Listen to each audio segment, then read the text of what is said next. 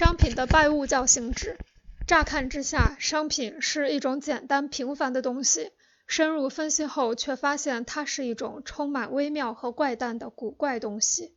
商品的神秘性质不是产生于商品的使用价值，也不是来源于价值规定的内容。首先，无论生产商品的有用劳动区别有多大，从生理学角度而言，它们都是人的脑、神经、肌肉、感官等的耗费。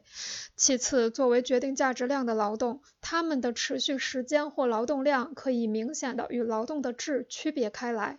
无论在何种状态下，人们对生产生活资料所消费的劳动量都是极为关注的，只是不同的社会关注的程度不同。其次，当人们通过某种方式为对方劳动时，这种劳动也就具有了社会的形式。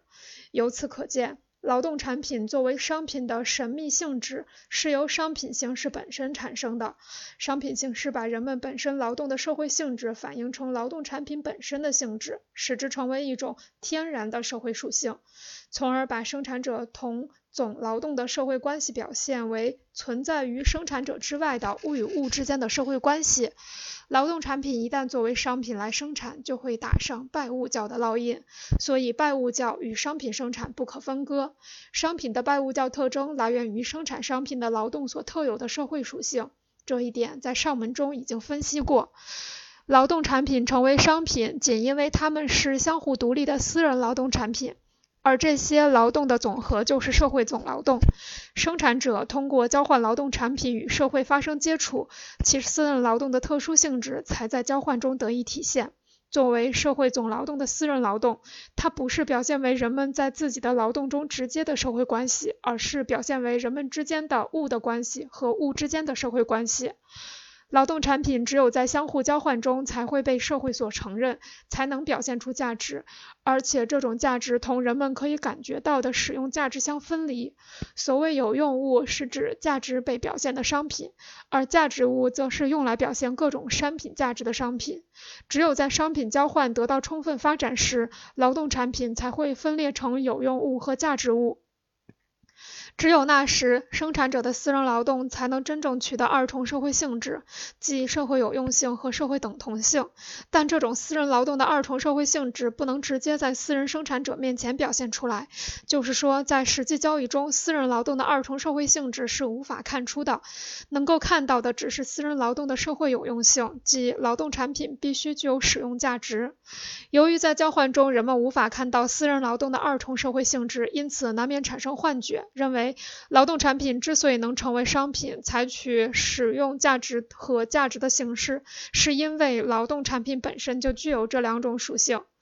由于生产商品价值的抽象劳动总是凝结在商品的价值之中，并通过物物交换的形式表现出来，因此很容易让人把劳动产品的社会性质看成是其本身的物质属性。